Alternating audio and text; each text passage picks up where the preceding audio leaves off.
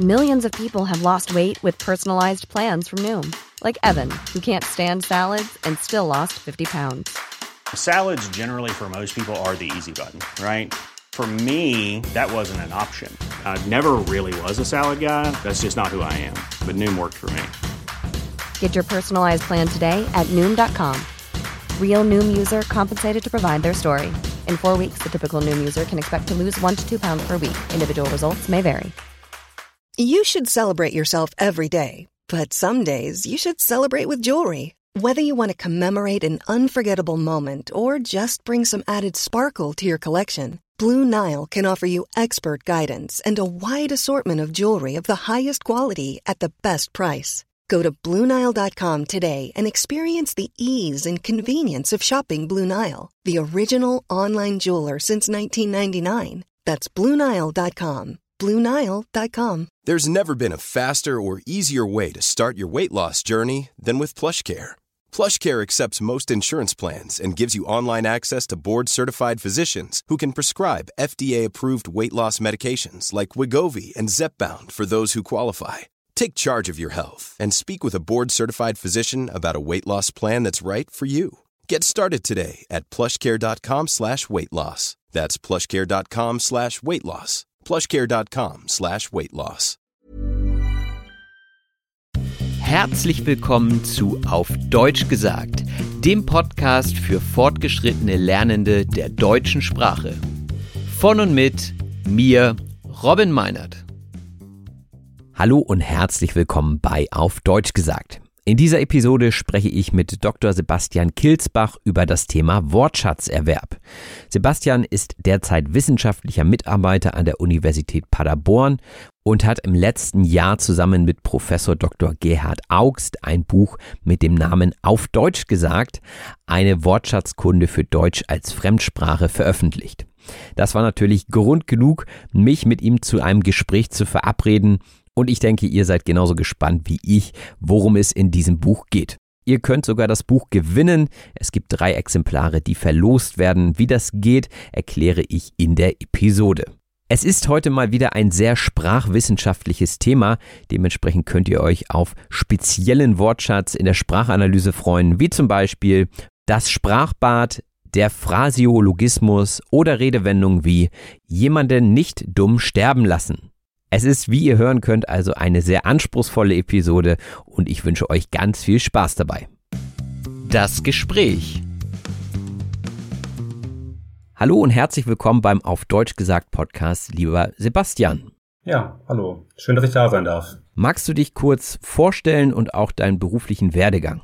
Ja, mein Name ist Sebastian Kilsbach, ich bin Jahrgang 85 und äh, damit einhergehend äh, wurde ich ähm, quasi ähm, in das äh, universitäre System hineingezogen, als es gerade auf Bachelor und Master umgestellt wurde.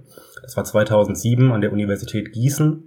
Ich hat Germanistik immer sehr fasziniert, allerdings aufgrund ähm, des Deutsch-Leistungskurses eher die Literaturwissenschaft habe dann aber relativ schnell gemerkt, weil man in den modularisierten Studiengängen eben Linguistik und Literaturwissenschaft studieren musste, in Anführungsstrichen, dass mir die Linguistik mehr liegt.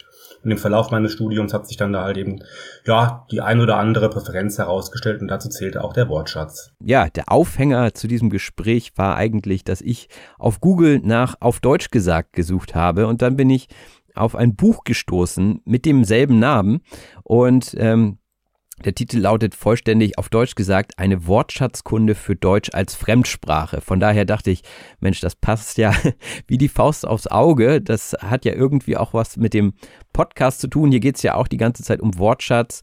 Und dann, ja, habe ich die Autoren mal angeschrieben und jetzt sitzen wir hier zusammen und sprechen. Magst du zu dem Buch vielleicht was sagen? Wie ist es entstanden? Was kann man so erwarten? Ja, interessanterweise hieß das Buch oder das Manuskript die längste Zeit ähm, äh, auf gut Deutsch. Der Name war aber markenrechtlich geschützt und deswegen wurde ganz am Ende umentschieden, es dann so umzubenennen, wie es jetzt heißt.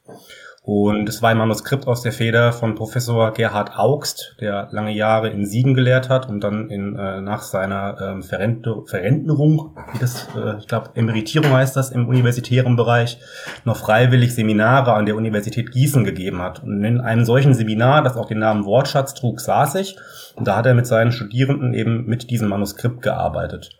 Und viele Jahre später kam dann nach meiner eigenen Promotion, die auch zum Thema Wortschatz war, die Idee daraus ein Buch zu machen. Es geht um Vernetzung, also 88 Artikel zur Vernetzung des Wortschatzes.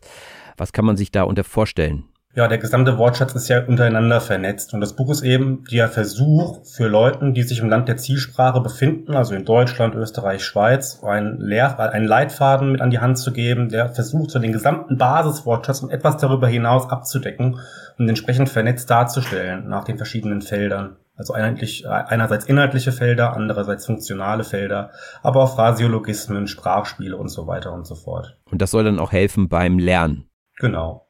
Ja, Wortschatz läuft ohne Vernetzung nicht. Das ist ja automatisch. Es ist ja eine Binsenweisheit. Wer viele Wörter äh, beherrscht, vernetzt sie mit immer weiteren. Das heißt, es ist schwer, erstmal einen Start hinzukriegen. Aber wenn das erstmal gelungen ist, dann ist die Vernetzung in der Fremdsprache äh, durchaus leichter. Weil man immer weniger Rückschluss auf die eigene Muttersprache, die ja unhintergehbar ist und die auch immer im Hintergrund äh, ja kognitiv vernetzt bleibt. Ja, weil das immer weniger nötig wird und man innerhalb der Zielsprache, wie zum Beispiel dem Deutschen, immer mehr Vernetzungen anstellt. Und wahrscheinlich war das dann auch so die Ausgangslage für deine Dissertation. Die hat ja den Titel Wortschatzerweiterung in autonomen Erwerbskontexten. Also ja, im Prinzip auch wieder das Thema, worum es hier geht. Ne? Wie kann ich meinen Wortschatz autonom, also eigenständig erweitern? Ja, wie ist es zu diesem Thema gekommen? Ja, also ähm, wenn man ähm, DAF in Gießen studiert hat, ähm, Deutsch als Fremdsprache, dann bemerkt man relativ schnell, dass da ja zu 50 Prozent zumindest war so vor zehn Jahren Leute aus dem Ausland sind, die zwar sehr gut Deutsch können und das Crashkursartig auch in ihrem ähm, äh, Heimatland gelernt haben, die aber eben Probleme haben. Und woraus äh, ergeben sich die Probleme? Sie sind einem permanenten Sprachbad ausgesetzt und sollen jetzt auf Universitätsniveau eben argumentieren, schreiben ne? und dann aber am liebsten auch noch beim Bäcker die tausend verschiedenen möglichen Kuchenstücke auswählen können und Umgangssprache beherrschen und verstehen, wie jedes einzelne Universitätswort ausgedrückt wird. Und das ist eben der individuelle Erweiterungswortschatz, den jeder von uns hat, weil niemand von uns beherrscht jemals alle Wörter einer Sprache, sondern immer nur einen ganz winzig kleinen Fingerhut. Aber es ist entscheidend, welche das sind. Und das ist eben ganz, ganz stark an den Eigeninteressen ausgerichtet. In meinem Fall zum Beispiel Basketball. Da gibt's Fachbegriffe. Die brauchen 95% der Leute nicht. Warum sollten die wissen, was ein Quadruple Double ist? Ist jetzt ein Lehnwort aus dem Englischen, ja, aber es ist vollkommen unnötig, das zu wissen. Und davon gibt's halt eben Hunderttausende. Und deswegen ist es so, dass der Wortschatz zwar aus je nach Schätzung hunderttausenden Millionen Lexemen besteht, aber jeder nur so ungefähr 12.000 bis 16.000 passiv beherrscht. Aber welche das sind, ist spannend. Und das muss man erstmal für sich herausfinden und die dann klug vernetzen. Und darum geht es in der Dissertation, wie man das machen kann auf verschiedenen Wortebenen. Da höre ich als erstes mal raus, eigentlich die gute Nachricht. Man sollte gar nicht danach streben, alle Wörter lernen zu wollen in der neuen Fremdsprache. Also weil wir selbst als Muttersprachler sie gar nicht beherrschen. Also genau dieses Beispiel, also ich wüsste jetzt auch nicht, ich habe das Wort schon wieder vergessen, was du gesagt hast, aber genau das ist ja äh, ein Wort, was ich zum Beispiel, der jetzt nicht so sich interessiert für Basketball, gar nicht kennen muss. Genau. Wahrscheinlich kann man, je mehr man die Sprache spricht und beherrscht, auch immer leichter feststellen, aha, dieses Wort wurde zusammengesetzt aus verschiedenen Wörtern, die ich kenne, also mag es wahrscheinlich das und das bedeuten. Aber ja, wie gesagt, man kennt nicht jedes Wort und es kommen ja auch jeden Tag neue dazu. Ja, ja, darauf kann man sehr viel Motivation speisen. Nur merkt man das nicht, wenn man erstmal diesem Sprachbad ausgesetzt ist. Dann ist alles fremd und man hat den Eindruck, man weiß überhaupt nichts. Aber in Wahrheit weiß man schon ganz viel, weil es ja auch ähm, quantitativ so ist, dass bereits die tausend häufigsten Wörter der Sprache 90 Prozent der gesamt im Umlauf befindlichen Lexeme abdecken. Und das, ne, diese restlichen hm. zehn Prozent, da einige Prozente zu füllen mit dem, was man speziell braucht, das ist eben die große Kunst. Und uns nachzuschieben, Quadruple Double äh, ist ein statistischer Ausdruck, das sind vier zweistellige Werte in vier Kategorien, wie zum Beispiel Punkte, wie bei uns, um da die Zuhörerinnen und Hörer nicht dumm sterben zu lassen. okay. Ja, Vielleicht daran mal anknüpfen, was sind denn so die häufigsten Fehler, die Menschen beim Wortschatzerwerb machen? Das kommt ganz stark darauf an, auf welcher Ebene wir uns da bewegen, ob im Anfangsbereich oder später. Ne?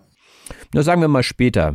Das geht ja um fortgeschrittene Lernende. Ich glaube, die machen gar nicht so viele Fehler. Ich glaube, wir haben nur Angst davor, Fehler zu machen. Das wäre meine Theorie, die ich in den Raum stellen würde. Dass wir uns in diesen speziellen Konstellationen, wenn wir uns im Land der, der, der, der Zielsprache befinden oder auch wenn wir zum Beispiel aus, also jetzt wir als deutsche Muttersprachlerinnen und Muttersprachler, wenn wir einen englischen Film hören, dass wir uns dann ärgern, wenn wir irgendein Wort nicht verstehen oder irgend sowas und halt eben ignorieren, dass wir dafür ganz viele andere verstanden haben. Um da herauszufinden, was das Entscheidende ist. Ja, und da soll das Buch auch helfen, das nachschlagbar zu machen, eben nach diesen Inhalts- und Sachgruppen. Ja. Ähm, wir haben das Buch auf Deutsch gesagt jetzt auch hier vorliegen, netterweise gesponsert von, von dir. Äh, ich habe drei Ausgaben, die ich gerne verlosen möchte. Also falls ihr Interesse habt an diesem Buch, schickt mir gerne eine E-Mail mit einer kurzen Begründung, warum ihr dieses Buch gerne haben solltet oder möchtet. Und die ersten drei mit einer sinnvollen Begründung bekommen dann ein Buch zugeschickt. Wichtig nochmal mit dem Zusatz, bitte schreibt mir nur aus der EU, denn sonst wird es mir zu teuer für den Versand. Das ist es eigentlich schon. Also einfach eine E-Mail mit einer kurzen Begründung, warum ihr dieses Buch haben wollt. Ja, gut. Was spielt denn jetzt überhaupt eine wichtige Rolle? Was sind so die Faktoren beim Wortschatzerwerb? Allgemein gefragt, da fällt mir zum Beispiel ein, dass es ja nicht diese 1 zu 1 Relation gibt, die wir in Vokabellisten äh, immer wieder auffinden. Wenn wir zum Beispiel im Englischunterricht, ne, der Sekundarstufe des Lernen, da Vokabelheft führen, dann haben wir dieses, diese Scheinäquivalenz zwischen dem deutschen Wort und zum Beispiel dem englischen, französischen, lateinischen Wort. Und da halt eben irgendwann für sich klar zu kriegen, da gibt's kulturelle Unterschiede und die sind eigentlich das Salz in der Suppe, das ist relativ komplex. Mhm. Wir nehmen mal das Beispiel Vokabelheft. Da wäre ja die Übersetzungsmethode drin. Das hältst du nicht für sinnvoll, grundsätzlich? Auch doch für den Anfang schon. Man muss nur irgendwann äh, für sich, ne, wenn man weiter lernen möchte und den Wortschatz eben entsprechend ausbauen möchte, verstehen, wo die Unterschiede liegen. Ich kann auch ein gutes Beispiel geben. Meine Frau kommt aus Nordostchina und ähm, hat sehr spät in ihrem Erwerb, da hat sie schon fast zehn Jahre lang Deutsch gelernt und sie spricht auch exzellent, ist auf C2-Niveau, hat sie das Wort Mondgesicht kennengelernt. Mhm. Da hat sie sich gewundert, warum das so negativ ist, denn Mondgesicht ist im Chinesischen ein Lob du hast ein Gesicht so schön wie der Mond. Ja? Und bei uns ist es eher so konnotiert mit aufgedunsen, dick und so weiter. Und das ist ja, was soll man da für eine Äquivalenz herstellen? Das sind vollkommen andere Hintergründe, weil der Mond eben in dieser Kultur einen ganz anderen Stellenwert hat. Also Kultur spielt da eine ganz große Rolle und ähm, wie stehst du zu Listen grundsätzlich? Ach, ich finde Listen, ich weiß, was die äh, läufige, geläufige Kritik daran ist, aber ich glaube, für den Anfang, da macht man erstmal nichts falsch. Die Frage ist halt eben, wann löst man sich davon und wann lernt man, wie man das halt eben nennt, autonom, wobei autonom ein sehr komplexer Begriff ist, den man erstmal für sich definiert kriegen muss. Mhm. Sich dann von dieser Liste gerade metakognitiv zu, zu lösen, ist, glaube ich, eine große Herausforderung. Also was verstehst du denn unter autonom kurz gefasst? Also ich, ich würde jetzt persönlich denken, jemand, der nicht zur Schule geht, der das so für sich als Hobby sieht und dann einfach loslegt und interessante Sachen macht, die ihm gefallen, auf der oder in der Zielsprache. Genau, die Lernerautonomie ist erstmal sehr positiv konnotiert, aber man weiß halt eben nie so genau, was damit gemeint ist, weil immer die Frage ist, gibt es da nicht doch irgendwelche Faktoren, die diese Autonomie unterlaufen? Ne? Bin ich vielleicht doch in irgendeinem Kurs, wenn auch nur einmal die Woche? Oder tja, kriege ich zum Beispiel von meinem Arbeitgeber irgendwelche Zielvorgaben, dass ich indirekt doch lernen muss, was ich genau brauche? Also da gibt es ganz viele direkte und indirekte Einschläge. Oder auch wenn man sich zum Beispiel für ein besonderes Hobby interessiert, dann ist man da unter zwar einem eigenen Druck, dass man äh, lernen möchte, was da für Wörter geläufig sind und wichtig, um sich im Alltag kommunikativ ja ähm, zu verständigen, aber natürlich ist da auch immer ein indirekter äußerer Druck, dass man das erwirbt, damit man halt eben mitsprechen kann. Mhm. Und gibt es da irgendwelche Techniken, die du empfehlen würdest? Also gibt es eine Methode oder eine Technik für, sagen wir jetzt mal, erwachsene Personen, die selbstständig lernen wollen? Also ich glaube, und das ist ja auch das Interessante im also dass wir so eine Art Buch gemacht haben, ist ein bisschen aus der Zeit gefallen. Das wäre in den 90er und Nuller Jahren sicherlich ganz logisch gewesen, sowas zu machen, weil es halt eben die digitalen Medien in, diesem, in dieser Form noch nicht gab. Aber heutzutage laufen wir alle mit Supercomputern in der Hosentasche herum und zu lernen, wie man sich da gezielt Wörter raussucht, abseits zum Beispiel von Google und da kluge Tools zu finden, das ist, glaube ich, also so im Sinne des Lernlernens äh, ein sehr guter Hinweis. Wie kann ich mich am besten äh, online vernetzen mhm. und da gezielt nach Wörtern suchen und auch bei Quellen, die halt eben ja von einer hohen Qualität sind. Sollte man da irgendwelche Apps nehmen? Also könntest du da irgendwas, jetzt ohne großartig Werbung zu machen, äh, empfehlen? Gibt es eine App, wo du sagst, da kann ich meinen Wortschatz wunderbar arrangieren? Oder, ähm, weil da ging es ja auch so ein bisschen in deiner ähm, Dissertation drum, ein personalisiertes Wörterbuch zu kreieren. Dieser Begriff kommt da ja immer wieder vor. Und ja. vielleicht kannst du das nochmal zusammenbringen. Also erstmal, was ist ein personalisiertes Wörterbuch und was müsste eine App können, um das zu unterstützen? Ein personalisiertes Wörterbuch ist, ist ja erstmal eine Metapher, so wie die ganze Sprache ja aus Metaphern besteht. Ne? Und ein personalisiertes Wörterbuch wäre eben ein Tool, das einem digital dabei hilft, den eigenen, für sich relevant herausgefundenen Erweiterungswortschatz, wie es in, dem, in der Dissertation heißt, äh, klarzukriegen und zu vernetzen. Und das ist eben die große Herausforderung, das zu machen, weil man da bestimmte Tools braucht, um herauszufinden, wie ist dieses Wort tatsächlich im Deutschen verankert. Im englischsprachigen Bereich gefällt mir da zum Beispiel Lingue sehr gut, weil man da die Wörter im Kontext lernen kann und sehen kann, ach, schau mal einer an, das wird ja da in dem authentischen Textbeispiel ganz anders verwendet als hier.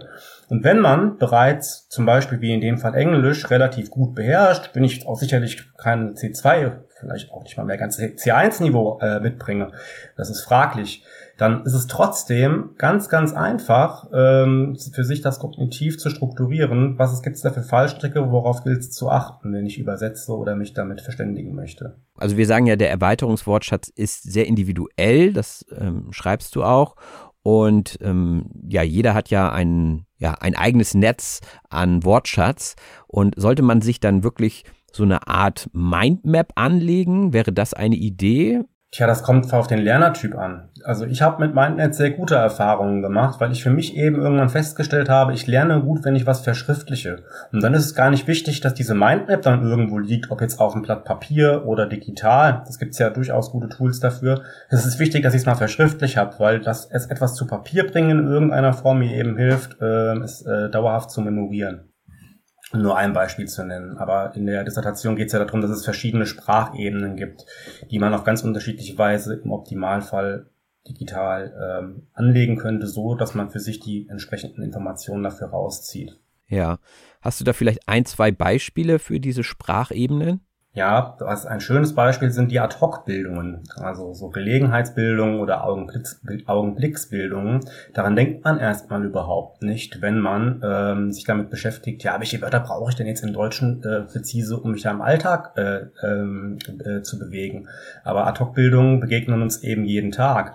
Und wenn wir ja den deutschen Kulturraum in den deutschen Kulturraum eintauchen oder in irgendeinen Kulturraum und dann auch mit Muttersprachlerinnen und Muttersprachlern kommunizieren, dann kommen Ad-Hoc-Bildungen permanent vor. Und dann merkt man für sich zum Beispiel relativ schnell, ich möchte die beherrschen, ich möchte verstehen, was dahinter steckt. Und das kann ziemlich tricky sein, auch wenn die einzelnen Wörter von so einer Ad-Hoc-Bildung vielleicht ganz einfach sind. Was ist eine Ad-Hoc-Bildung denn an sich? Also wie, wie, wie bildet sich eine Ad-Hoc-Bildung? Das ist eine Gelegenheitsbildung, die nur einmal auftaucht und wenn sie dauerhaft bleibt, wird sie zum Neologismus. Also jeder Neologismus war mal eine Ad-Hoc-Bildung. Ja. Okay. Und Neologismen ziehen ja teilweise dann in den Duden ein und so weiter und machen dann die komplette Karriere. Zum Beispiel war Handy irgendwann mal eine Ad-Hoc-Bildung. Von irgendjemandem, der sich gedacht hat, so könnte man diese Dinger nennen in den 80er Jahren. Wurde dann sehr schnell zum Neologismus. Aber die allermeisten Ad-Hoc-Bildungen, die wir auch, die helfen dabei, ähm, äh, lexikalische äh, Lücken kurzfristig zu schließen. Ah, okay. Und wenn diese lexikalische Lücke dauerhaft geschlossen werden soll, dann ist die Wahrscheinlichkeit hoch, dass es zum Neologismus wird. Und wenn das zum Beispiel nur so im Spaß, wie bei einer Abendrunde mit Freunden geschieht, dann stirbt der, die Gelegenheitsbildung sehr schnell wieder aus. Ja, okay. In deiner Dissertation geht es ja darum, dass Menschen in dem Land der Zielsprache sind. Das heißt, sie sind die ganze Zeit umgeben mit der Sprache. Wenn jemand jetzt von woanders lernt und Deutsch als Fremdsprache lernt, ähm, was würdest du empfehlen, um den Wortschatzerwerb möglichst effektiv zu fördern? Möglichst authentisches Sprachmaterial. In jeder Hinsicht. Und mit dem lernen, was einen Spaß macht. Das ist das Einfachste. Könnte ich jetzt wieder meine Beispiele nennen, aber das, das, das kann jeder für sich selbst so durchgehen im Kopf. Was interessiert mich eigentlich und womit möchte ich mich mal in der, in der, in der Zielsprache, in dem Fall Deutsch, ausdrücken? Mhm. Und das ist bei jedem anders, je nachdem, was die Hobbys sind, die Interessen und die Vorkenntnisse. Es gibt da dieses, dieses bekannte Beispiel aus dem, aus dem englischsprachigen Raum für Leute, die sich für Autos interessieren, ist bei mir jetzt nicht der Fall mit Vorsprung durch Technik. ja, wegen dieser Audi-Werbung, die es mal gab, dass das ein, ein ganz geläufiger Phrasiologismus war, der überraschend vielen äh, englischsprachigen Menschen bekannt war aus dem Deutschen. Und dadurch haben Sie dann Interesse an der deutschen Sprache bekommen oder was war das Resultat? Das war das Resultat. Wenn sich Leute für Autos interessieren, dann liegt es vielleicht näher, sich auch auf, äh, in der deutschen Sprache mit Inhalten auseinanderzusetzen, die dieses Themenfeld dann bedienen. Und so macht das Lernen auch mehr Spaß, weil man da relativ schnell merkt, wie ist dieser Wortschatz eigentlich innerhalb eines lexikalischen Feldes verästelt. Mhm. Da knüpfen wir dann, was die metakognitiven Vorkenntnisse anbelangt, ja an die Muttersprache an, weil wir das da alles schon mal durchlaufen haben es ist ja auch nicht so, wenn man jetzt zwölf ist, ne, zum ersten Mal Hobbys ausbildet, man geht in den Sportverein, man macht vielleicht das, man geht tanzen oder sowas, dann merken die Kinder ja bereits äh, in der Stufe des muttersprachlichen Erwerbs, dass sie ganz andere äh, Vokabeln im Kopf haben in der deutschen Sprache, die aber niemals von jemandem abgefragt werden. Das läuft für uns inzidentell. Und das zu simulieren ist halt eben sehr schwer, vor allen Dingen, wenn man ähm, als ja, Erwachsener nach Deutschland kommt und diesem Sprachbad ausgesetzt ist, obwohl da, sagen wir mal, strukturell von den Prozessen, die dabei ablaufen, da gar keine so großen Unterschiede vorhanden sind. Mhm. Ist dann wahrscheinlich erstmal einfach nur die gefühlte Überforderung, weil man nicht so richtig weiß, was ist jetzt eigentlich wichtig. Oh Gott, muss ich das wissen oder kann ich das auch wieder schnell vergessen? Bei uns ist es ja auch so, wenn wir irgendwie einen Film gucken und da wird ein Wort genannt, das wir nicht kennen, dann ist es uns meistens erstmal egal, weil wir denken, muss ich nicht kennen, habe ich noch nie gehört. Und von mir selbst weiß ich, als ich in England war, dass ich da viel mehr Wert drauf gelegt habe, dass ich möglichst alles verstehe, selbst wenn es vielleicht auch Wörter waren, die völlig unwichtig waren. Und äh, das macht was mit der Motivation. Natürlich kann man das eine Zeit lang aufrechterhalten, aber ich glaube, man merkt dann nach einer Zeit auch ganz schnell, was wichtig ist und was nicht so wichtig ist. Und ähm, wenn ein Wort nicht nur einmal vorkommt, sondern zwei, drei, viermal, dann kann man es ja auch immer noch nachschlagen und gucken, Mensch, was heißt denn das jetzt eigentlich genau? Also das war so der Weg, den ich damals gegangen bin. Und äh, wenn ich jetzt mal so an den Wortschatzerwerb auch denke, ich habe Listen gemacht, auch wenn ich da heutzutage vielleicht gar nicht so der Fan von bin, aber ich habe ein mobiles Wörterbuch gehabt, wo die Sachen, die mir aufgefallen sind, dann immer direkt reinkamen. Ich habe sie aber nie gelernt. Also ähm, also ich habe sie vielleicht gelernt, aber ich habe sie jetzt nie bewusst nochmal angeguckt und wiederholt. Ähm, da war ich dann zu faul. Weiß ich nicht. Aber vielleicht hat es schon gereicht, sie zu bemerken und sie einfach aufzuschreiben. Wie stehst du dazu? Da habe ich nichts gegen, wenn das hilft. Man muss für sich herausfinden, was funktioniert. Das ist ganz klar. Ich habe ähm, dann später nach Professor Augs, der ja der äh, Hauptautor des Buches ist, ähm, auch Wortschatzseminare geben dürfen. Und zwar äh, für Leute, die ein Lehramtsstudium äh, belegen und dann irgendwann mal in die Sekundarstufe wollen, teilweise auch Grundschule und so weiter. Und egal, was deren Ziel jetzt war, es waren halt eben dann hauptsächlich Muttersprachlerinnen Muttersprachler des Deutschen, habe ich ihnen gesagt, jeder von uns lernt jedes, äh, jeden Tag neue Wörter. Und das bemerken wir gar nicht, weil die meisten für uns nicht relevant sind. Ja, und dann juckt uns das auch nicht, weil wir das ja für uns ins System leichter integriert oder eben nicht integriert kriegen. Und um das mal auf so eine Bewusstseinsebene zu heben, war dann ähm, allwöchentlich die Aufgabe, dass alle im Seminar die neuen Wörter, die sie diese Woche gelernt haben, mitbringen sollten. Also ein Beispiel. Mhm. Also dann auch reichen. Und was da über die Jahre an unterschiedlichen Wörtern rauskam, das war schon sehr faszinierend. Und das zeigt dann eben auf einen Blick, wie tief der Wortschatz ist und dass kein Mensch jemals verlangen kann, dass man alle Wörter jemals beherrscht. Und das lässt sich eben auch quantifizieren, relativ einfach. Der Grundwortschatz von ungefähr 4000, dann der Erweiterungswortschatz von 8000 und dann eben noch diese Fingerkuppe obendrauf von den Sachen, die für einen selbst relevant sind. Ja, es ist ein breites Feld und ich glaube, wie gesagt, was wir so mitnehmen können als Lernende, ähm, dass man die Motivation nicht verlieren sollte, indem man sich überfordert, damit irgendwie den Gesamtwortschatz beherrschen zu wollen. Ich glaube, das kann ohnmächtig machen. Das ist dann so die Gefahr. Auf jeden Fall, auf jeden Fall. Ja. Hast du noch einen letzten Tipp für alle Deutschlernenden da draußen, die gerade zuhören. Übung macht den Meister oder die Meisterin und vor allen Dingen Phrasiologismen, äh, sowas wie Redewendungen sind sehr komplex. Da kann ich noch eine Anekdote von meiner Frau erzählen. Äh, da hatte sie auch schon über zehn Jahre Deutsch gelernt. Es war ausgerechnet äh, ihr Geburtstag, da waren wir noch nicht verheiratet, das war noch zur Anfangszeit. Das möchte ich zur Entschuldigung hinzufügen. Und es war halt eben alles furchtbar. Ich bin mit dem falschen Fuß aufgestanden, hatte leicht Halsschmerzen. Dann sind wir in eine andere Stadt gefahren, haben den Bus verpasst und es war alles irgendwie so ein Tag, ne, wo alles so, so Kleinigkeiten schief laufen. Dann habe ich irgendwann gesagt, heute ist einfach nicht mein Tag. Ja, für Muttersprachlerinnen und Muttersprachler ein ganz harmloser Ausdruck, aber sie hat diesen Ausdruck eben darauf bezogen, dass äh, sie ja Geburtstag hat und hat gedacht, ich wollte damit sagen, äh, ja, es ist ja auch mein Geburtstag. Klar ist es nicht dein Tag, denn es ist ja mein Tag. Ah ja, okay. Und diese Drittbedeutung war ihr nicht bewusst, mhm. dass das überhaupt nicht auf sie bezogen war, sondern einfach so ein, eine tote Metapher, ein Gehänge, ne? äh, was ganz anders konnotiert war in dem Augenblick. Ja.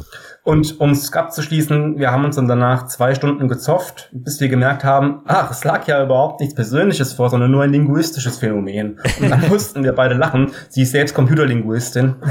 Und deswegen ja. hat sich das dann aufgeklärt. Also gerade bei sowas wie Phrasiologismen Geduld mit sich haben und sich immer klar machen, ist es unmöglich, auf einmal alles zu lernen. Ja. Das ist doch ein schönes Schlusswort. Dann vielen Dank für das interessante Gespräch und jetzt geht es weiter mit der Sprachanalyse.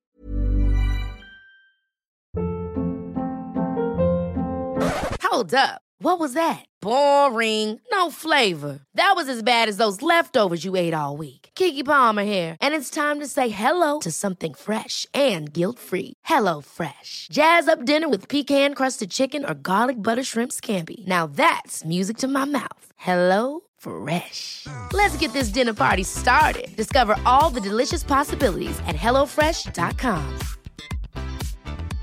I'm Sandra, and I'm just the professional your small business was looking for. But you didn't hire me because you didn't use LinkedIn jobs. LinkedIn has professionals you can't find anywhere else, including those who aren't actively looking for a new job but might be open to the perfect role, like me. In a given month, over 70% of LinkedIn users don't visit other leading job sites. So if you're not looking on LinkedIn, you'll miss out on great candidates like Sandra. Start hiring professionals like a professional. Post your free job on linkedin.com/people today. Die Sprachanalyse. Und da sind wir auch schon in der Sprachanalyse, dem Teil des Podcasts, in dem wir nochmal gemeinsam durch den relevantesten Wortschatz für fortgeschrittene Lernende aus dieser Episode gehen. Wie immer findet ihr dazu ein Handout in Form einer Wortschatzliste in den Shownotes zu dieser Episode. Und wenn ihr jetzt auf diesen Link klickt, dann sollte sich eine PDF-Datei öffnen mit zwei Seiten voller Wortschatz. Und wenn ihr soweit seid, dann können wir auch starten mit dem ersten Wort Leistungskurs. Der Leistungskurs ist ein universitären Arbeitsformen ähnelnder fortgeschrittener Unterricht im Abitur.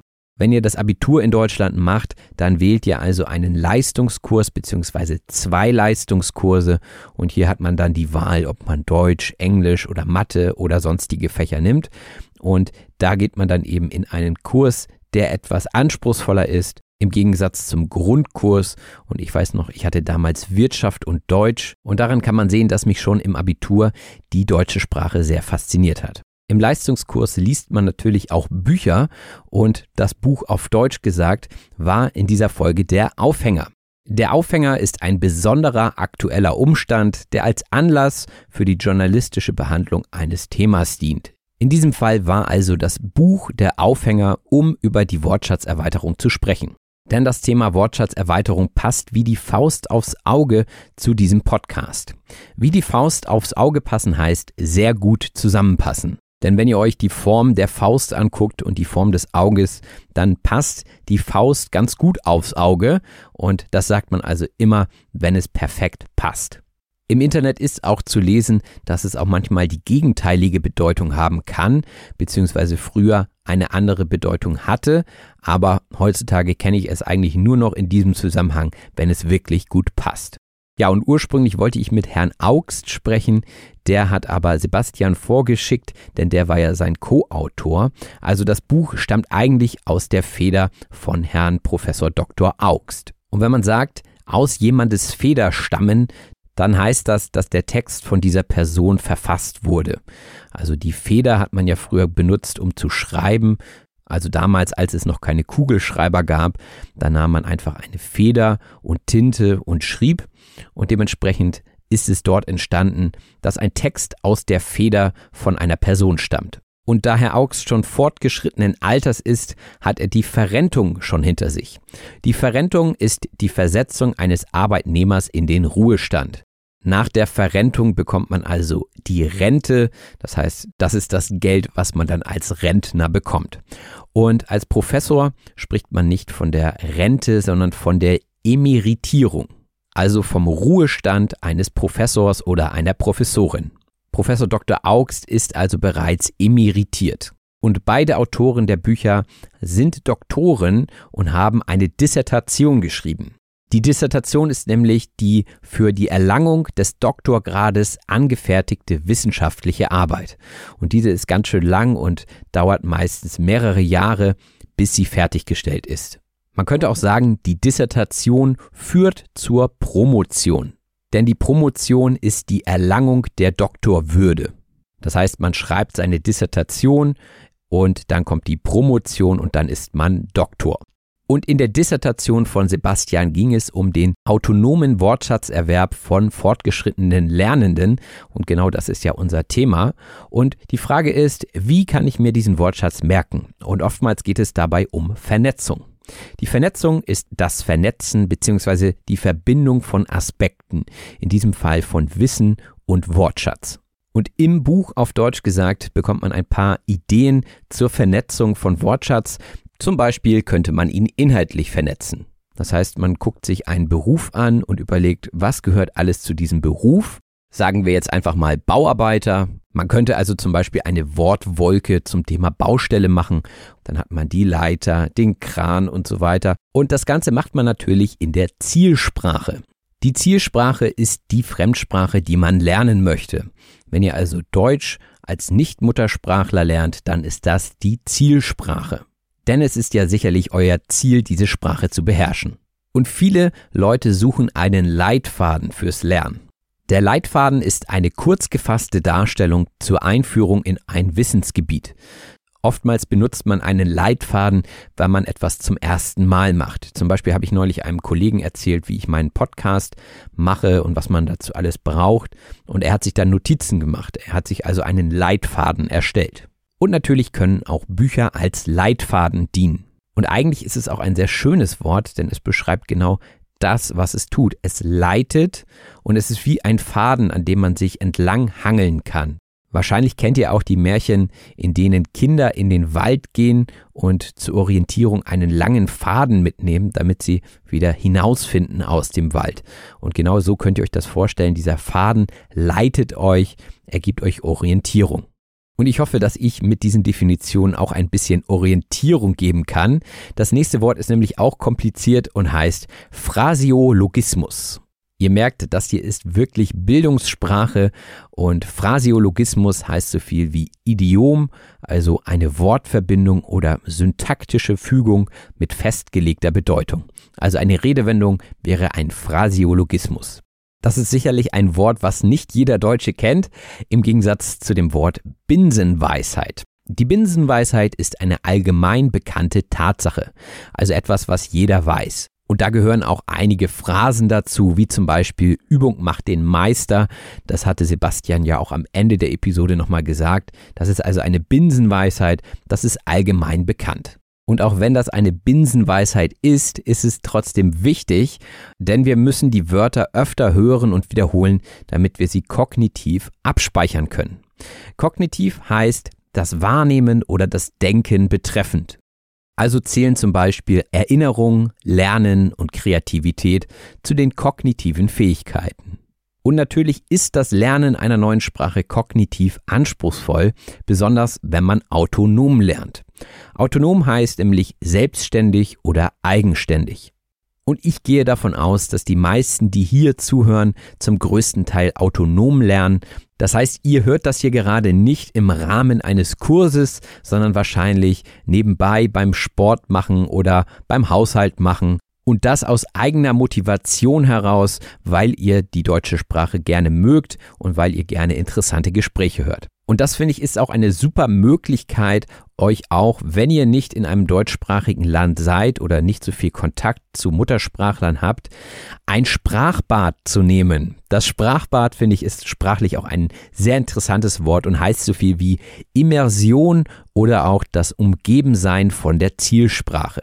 Normalerweise nimmt man ein Sprachbad, wenn man im Zielland ist. Das heißt, ihr fahrt nach Deutschland und lernt dort Deutsch, weil ihr jeden Tag mit der Sprache umgeben seid. Wenn ihr das aus verschiedenen Gründen nicht machen könnt oder nicht machen wollt, dann könnt ihr das künstlich erzeugen, indem ihr euch möglichst viel authentischen Input auf die Ohren holt und zum Beispiel diesen Podcast hört. Also, ihr macht alles richtig. Ich denke mal, das kam auch schon durch in dem Gespräch. Also, ich habe mich gefreut, dass meine Vorstellung und meine Herangehensweise an den Wortschatzerwerb bzw. an das Lehren von Wortschatz auch von seinen wissenschaftlichen Erkenntnissen unterstützt wird. Dementsprechend brauche ich nichts an diesem Format ändern, was mich natürlich freut. Und was man auch aus dem Gespräch mitnehmen konnte, ist, dass der Wortschatz sehr individuell ist und dass man natürlich den Grundwortschatz beherrschen muss. Dann kommt vielleicht noch der erweiterte Wortschatz und am Ende hat man einen Fingerhut voll von Wörtern, die man wahrscheinlich nur als Experte kennt. Der Fingerhut ist eigentlich etwas, was man aus dem Nähkästchen kennt, also eine bei Näharbeiten zum Schutz des Mittelfingers über das oberste Fingerglied zu stülpende Kappe aus Metall. Habt ihr vielleicht schon mal gesehen?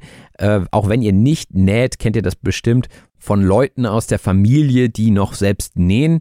Und naja, eigentlich meinte er mit Fingerhut etwas Kleines, denn diese Kappe ist sehr, sehr klein und dementsprechend ist das metaphorisch gemeint. Also wenn man nur einen Fingerhut von etwas nimmt, dann nimmt man nur wenig oder ein kleines Stück. Zum Beispiel könnte man anstatt einer Prise Salz beim Kochen auch einen Fingerhut voll Salz nehmen. Und dann hat Sebastian ein Beispiel für seinen Fingerhut voll von Fachvokabular genannt und das war dann ein englisches Lehnwort und mit Lehnwort meint man ein aus einer fremden Sprache übernommenes Wort, das sich in Aussprache, Schreibweise, Flexion oder auch anderen Merkmalen der übernehmenden Sprache angepasst hat. Und da ist es im Deutschen wirklich so, dass wir uns ganz viel der englischen Sprache bedienen heutzutage und ganz viele englische Lehnwörter in die deutsche Sprache integriert haben. Und wir wandeln die wirklich dann ganz komisch ab. Anstatt zu sagen, das habe ich verstanden, sagt man jetzt, das habe ich gecheckt. Also hier ganz klar vom englischen Wort to check, gecheckt. Also ist dann irgendwie eingedeutscht und dann ist es ein Lehnwort. Aber wir sind ja hier, um Deutsch zu lernen und weniger englische Lehnwörter. Und deswegen gehen wir jetzt auch über zum nächsten Wort, nämlich Speisen. Speisen heißt mit etwas Notwendigem versorgen. Wenn ihr zum Beispiel etwas esst, dann könnt ihr auch sagen, ich speise gerade ein Eis oder ich verspeise ein Eis. Hört man eher selten, das klingt auch sehr förmlich, man kann aber auch zum Beispiel Strom in einen Stromkreislauf speisen. Das heißt, man gibt Strom in diesen Stromkreislauf. Man versorgt den Stromkreislauf mit Energie. Und im Gespräch ging es, glaube ich, um die Motivation, die ihr aus dem Wissen speisen könnt, dass auch Muttersprachler und Muttersprachlerinnen nicht den ganzen Wortschatz des Deutschen kennen. Das heißt, ihr könnt daraus Motivation speisen, ihr könnt Motivation daraus gewinnen. Puh, also das ist hier heute schon fast C2-Niveau, würde ich sagen. Ähm, aber wir bleiben dran, wir machen weiter, wir speisen daraus Motivation. Ihr seid auf dem richtigen Weg. Denn ich will euch hier ja nicht dumm sterben lassen. Jemanden nicht dumm sterben lassen heißt, jemandem die benötigten Informationen geben. Und das sagt man gerne mal, bevor man etwas genauer erklärt, wenn man zum Beispiel merkt, die Person kennt diesen Begriff nicht, dann sagt man, okay, wollen wir dich mal nicht dumm sterben lassen, ich erkläre dir das kurz. Ja? ja, und dann hatten wir noch zwischendrin das Gewinnspiel. Wer mitmachen will, kann das tun. Macht bitte nur mit, wenn ihr das jetzt ungefähr im Februar 2023 hört. Alle Einsendungen danach können nicht mehr berücksichtigt werden. Zu gewinnen gibt es ja die drei Bücher und diese werden verlost, sagte ich. Verlosen heißt den Gewinner von etwas durch ein Los bestimmen. Das heißt, angenommen, ich kriege jetzt zehn Einsendungen und kann mich nicht entscheiden, welche Begründung die beste ist, dann lose ich einfach. Das heißt, ich schreibe alle Namen auf ein kleines Stück Papier oder ich mache es digital und dann ziehe ich drei Personen aus diesen zehn, die dann jeweils ein Buch zugeschickt bekommen. Im Gespräch ging es dann weiter mit den Herausforderungen, die Lernende haben, wenn sie Vokabeln eins zu eins übersetzen, denn die Äquivalenz ist manchmal nicht gegeben. Es gibt ja sowas wie Synonyme, aber auch Synonyme haben ja nicht immer genau dieselbe Bedeutung im selben Kontext. Deswegen seid vorsichtig bei der Äquivalenz von Wörtern. Äquivalenz heißt so viel wie Gleichwertigkeit. Also kann ich dieses Wort genau im selben Kontext wie in meiner Muttersprache verwenden, beziehungsweise meint das Wort genau das, was ich ausdrücken will?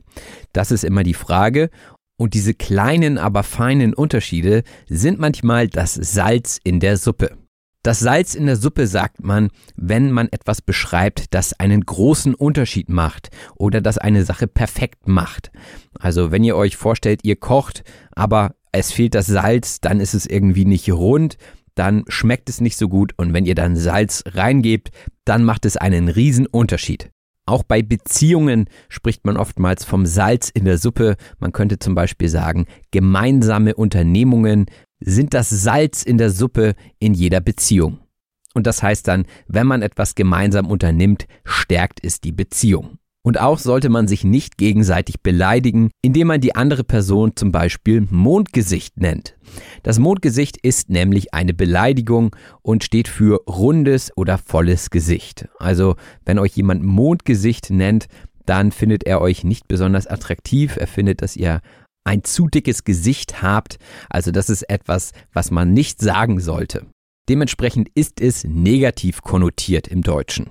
Konnotiert heißt mit einer wertenden Bedeutung versehen. Und wenn etwas negativ konnotiert ist, dann hat es eben eine negative Bedeutung. Ein weiteres Adjektiv für ein Mondgesicht ist auch aufgedunsen. Wenn man also ein aufgedunsenes Gesicht hat, dann ist es in ungesunder Weise aufgequollen. Zum Beispiel, wenn man viel Alkohol trinkt, dann reagiert ja auch die Haut und sieht dann manchmal aufgedunsen aus. Man sieht einfach ungesund aus und aufgequollen. Das kann man natürlich auch von Medikamenten haben. Also manchmal kann man da selbst gar nichts dafür, sondern es ist einfach eine Reaktion des Körpers. Also bevor ihr jemandem unterstellt, dass er oder sie Alkoholikerin ist, solltet ihr das erstmal metakognitiv reflektieren. Denn genau das heißt es. Metakognitiv heißt, über die eigenen Denkprozesse zu reflektieren, also nachzudenken. Ist es eigentlich gerade richtig, dass ich denke, dass die Person Alkoholiker oder Alkoholikerin ist? Oder könnte es auch einfach eine Krankheit sein? Ja? Ist sie aus einem anderen Grund aufgedunsen? Und ich habe es euch gesagt, es ist keine einfache Episode dieses Mal. Also metakognitiv ist natürlich auch ein Wort, das zur Bildungssprache und vielleicht sogar zur Fachsprache gehört. Und dann haben wir uns noch weiter über das autonome Lernen unterhalten.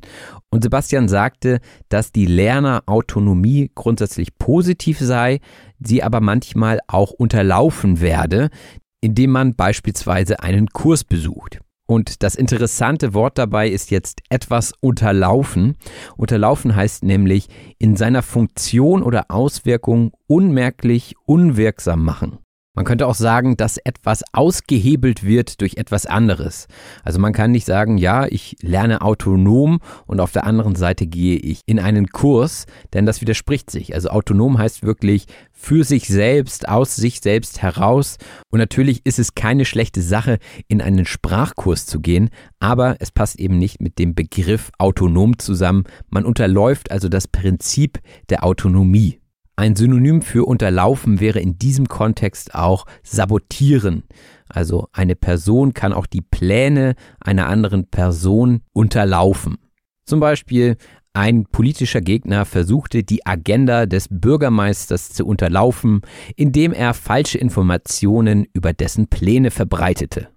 Ja, wow, ich sag ja, es ist heute ziemlich anspruchsvoll und es sind nicht nur Wörter dabei, die sehr geläufig sind. Geläufig heißt allgemein bekannt.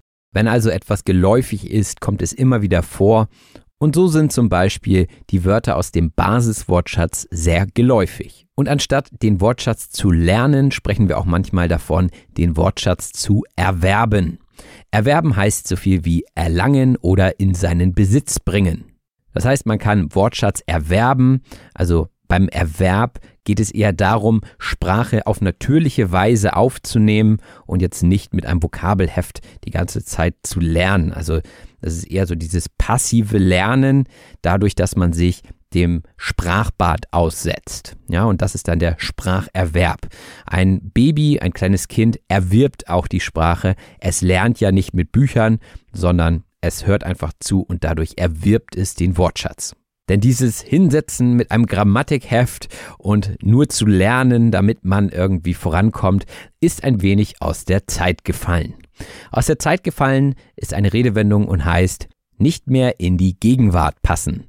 Also es gibt ja so alte Methoden, die man heutzutage nicht mehr anwendet und die sind etwas aus der Zeit gefallen. Und Sebastian sagte, dass das Buch vielleicht etwas aus der Zeit gefallen sei, weil es ein Manuskript ist, das schon viele Jahrzehnte an der Universität genutzt wurde und auch wenig digitale Medien mit einbezieht.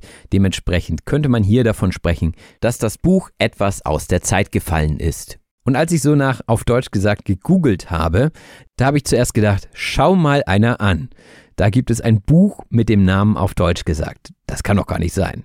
Schau mal einer an, sagt man, wenn man völlig überrascht ist. Schau mal einer an, die Chefin hat schon wieder ein neues Auto. Und beim Autokauf wie auch beim Wortschatzerwerb gibt es immer Fallstricke. Der Fallstrick ist eine Hinterhältigkeit, auf die jemand hereinfallen kann. Das heißt, beim Auto wäre es zum Beispiel so, wenn man es gebraucht kauft, dass vielleicht doch irgendwie etwas kaputt ist, was einem der Verkäufer oder die Verkäuferin nicht gesagt hat vorher. Und beim Wortschatzerwerb könnte ein Fallstrick sein, dass ein Wort in unterschiedlichen Kontexten unterschiedliche Bedeutungen hat. Das Wort Fallstrick ist auf eine alte Jagdtechnik zurückzuführen. Hier nahm man einen Strick, also ein Strick ist ein anderes Wort für Seil, und hat daraus Fallen gebaut, mit denen dann Tiere gefangen wurden. Aber das ist schon sehr, sehr lange her, denn bereits Luther hat das Wort 1523 schon bildlich verwendet Dementsprechend handelt es sich hier wirklich um eine sehr, sehr alte Metapher. Und um sich das zu merken, könnte man es verschriftlichen. Etwas verschriftlichen heißt etwas aufschreiben oder aufzeichnen. Oder in anderen Worten, etwas zu Papier bringen. Etwas zu Papier bringen heißt etwas schreiben. Und manchmal ist es gar nicht so leicht, etwas ad hoc zu Papier zu bringen. Ad hoc heißt nämlich so viel wie spontan oder auch ohne Vorbereitung. Oftmals sagt man auch, ach so, ad hoc fällt mir da gar nichts zu ein. Das heißt, so spontan fällt mir da gar nichts zu ein. Und im Gespräch haben wir ja über Ad-Hoc-Bildungen gesprochen, das heißt über Wörter, die man einfach spontan erfindet. Und wenn diese Wörter dann in der Sprache bleiben und sich etablieren, dann werden sie zum Neologismus. Der Neologismus ist ein neues Wort oder eine neue Bedeutung für ein bestehendes Wort. Und so entstehen immer wieder neue Wörter, zum Beispiel durch Corona, durch die Pandemie wurden auch wieder ganz viele neue Wörter erfunden, beziehungsweise alte Wörter haben neue Bedeutungen bekommen, wie zum Beispiel Querdenker. Querdenker war früher ein ganz normales Wort für jemanden, der so ein bisschen abseits der Norm denkt. Seit der Pandemie hat das Wort eine neue Bedeutung, und zwar eine Person, die Maßnahmen des Staates zur Bekämpfung der Corona-Pandemie ablehnt. Dementsprechend war das Wort vor der Pandemie vielleicht sogar positiv konnotiert, jetzt ist es auf jeden Fall negativ konnotiert. Und diese kleinen, aber feinen Unterschiede, die machen dann den Unterschied zwischen C1 und C2. Man könnte auch sagen, die deutsche Sprache ist sehr verästelt. Verästelt heißt komplex und viele Zweige habend. Wir können uns da die Sprache wie einen Baum vorstellen. Der Baum hat einen großen, dicken Stamm und dann gehen davon Äste ab. Deswegen heißt es hier auch verästelt und an jedem Ast sind wiederum Zweige und Blätter. Und ja, das ganze Konstrukt ist sehr komplex, ähnlich wie wenn ihr eine Sprache lernen wollt. Da gibt es die Grammatik, da gibt es den Wortschatz, da gibt es die Aussprache und so weiter. Es ist also ein komplexes System, das sehr verästelt ist. Und dann kommen immer noch mehr Wörter dazu, die manchmal inzidentell entstehen. Nämlich genau diese Ad-Hoc-Bildungen. Inzidentell heißt hier nämlich zufällig und unerwartet. Das kann sein, dass ein Politiker ein Wort neu erfindet, das in einer Rede nutzt und dann auf einmal gibt es dieses Wort. Ja, das ist also inzidentell. Es ist also auf einen Vorfall zurückzuführen. Oftmals kenne ich diese Wörter dann also auch nicht, dementsprechend muss es euch auch nicht jucken. Jemanden nicht jucken heißt, jemanden interessiert etwas nicht. Und ich hoffe, dass diese Episode jetzt dazu beigetragen hat, dass ihr vielleicht etwas gelassener sein könnt mit eurer Herangehensweise an eure Wortschatzerweiterung. Denn es ist überhaupt nicht notwendig, dass ihr alle Wörter kennt. Und wenn ihr mal eins nicht kennt und wissen wollt, was es bedeutet, dann fragt ihr einfach, genauso wie ich in diesem Gespräch. Denn wenn ihr euch ein zu hohes Ziel setzt, nämlich zum Beispiel den Gesamtwortschatz der deutschen Sprache zu lernen, dann könnt ihr ohnmächtig werden. In diesem Kontext heißt ohnmächtig keine Macht oder Kontrolle habend. Das heißt, ihr fühlt euch völlig überwältigt von dieser Masse an Wortschatz und das führt dazu, dass ihr demotiviert seid und dass ihr gar nichts mehr lernt. Das wäre dann ohnmächtig. Man sagt auch ohnmächtig, wenn man umfällt, also wenn zum Beispiel das Gehirn keinen Sauerstoff mehr bekommt, dann fällt man um und wird ohnmächtig aber hier natürlich nur im übertragenen Sinne. Also ihr tut dann einfach nichts mehr, ihr seid regungslos, ihr seid ohnmächtig. Und das ist natürlich keine gute Voraussetzung fürs Lernen. Und jetzt kommt auch noch eine Binsenweisheit, aber das ist diese Binsenweisheit, die auch ich immer wieder predige, nämlich Übung macht den Meister. Und das ist einfach so.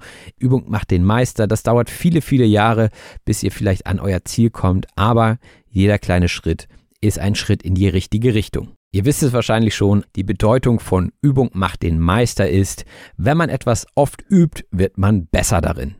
Aber manchmal hat man natürlich Tage, da läuft irgendwie gar nichts, man hat das Gefühl, man kann gar nichts mehr, man ist einfach mit dem falschen Fuß aufgestanden. Mit dem falschen Fuß aufstehen ist eine Redewendung und heißt einen schlechten Start in den Tag haben und dementsprechend vielleicht auch den ganzen Tag so ein bisschen naja, unzufrieden sein, ohne genau zu wissen, warum. Und da sagt man dann einfach als Erklärung, ach, ich bin einfach mit dem falschen Fuß aufgestanden. Welcher jetzt der richtige Fuß ist, weiß ich gar nicht. Das kommt sicherlich darauf an, ob ihr Links- oder Rechtsfüßler seid. Aber ich glaube, es ist auch egal. Es ist einfach nur eine Redewendung. Eine Redewendung mit derselben Bedeutung wäre, heute ist einfach nicht mein Tag. Ja, heißt genau dasselbe, heute läuft alles schief. Es gibt so Tage, da fällt euch morgens schon die Kaffeetasse aus der Hand, dann habt ihr vielleicht noch Stress bei der Arbeit und wenn ihr nach Hause kommt, zofft ihr euch mit eurer Freundin oder eurem Freund und dann sagt ihr am Abend, heute ist einfach nicht mein Tag. Und gerade sagte ich, sich zoffen mit jemandem, das ist nämlich umgangssprachlich für sich streiten. Also ich hoffe, ihr zofft euch nicht so häufig und auch hoffe ich, dass ihr aus dieser Sprachanalyse einiges mitgenommen habt. Wie gesagt, es war sehr anspruchsvoll. Man merkt immer gleich auch, wenn man mit Akademikern spricht, dass der Wortschatz einfach ein anderer ist. Ich hoffe, dass euch das jetzt nicht überfordert hat, sondern dass ihr es als Herausforderung seht. Ja, jetzt zum Ende der Episode wollte ich nochmal an das Gewinnspiel erinnern. Also macht gerne mit, wie es geht, habt ihr in der Episode gehört. Ich freue mich auf eure E-Mails. Auch würde ich mich natürlich freuen, wenn ihr diesem Podcast folgt und ihm fünf Sterne da lasst. Kommentiert auch gerne mal wieder. Ich habe schon länger keine Rezension mehr gelesen von euch. Und wenn ihr jemanden kennt, dem dieser Podcast auch gefallen könnte, dann teilt ihn doch einfach fleißig und tragt aktiv dazu bei, dass besseres Deutsch auf dieser Welt gesprochen wird. so, das war's jetzt von mir. Macht es gut. Bis bald. Euer Robin. Das war auf Deutsch gesagt. Vielen herzlichen Dank fürs Zuhören. Wenn dir der Podcast gefällt, lass es andere Leute durch eine Rezension wissen. Wir hören uns in der nächsten Episode. Ever catch yourself eating the same flavorless dinner three days in a row? Dreaming of something better? Well, HelloFresh is your guilt-free dream come true, baby. It's me, Kiki Palmer. Let's wake up those taste buds with hot, juicy pecan-crusted chicken or garlic butter shrimp scampi. Mm. Hello Fresh. Stop dreaming of all the delicious possibilities and dig in at HelloFresh.com. Let's get this dinner party started.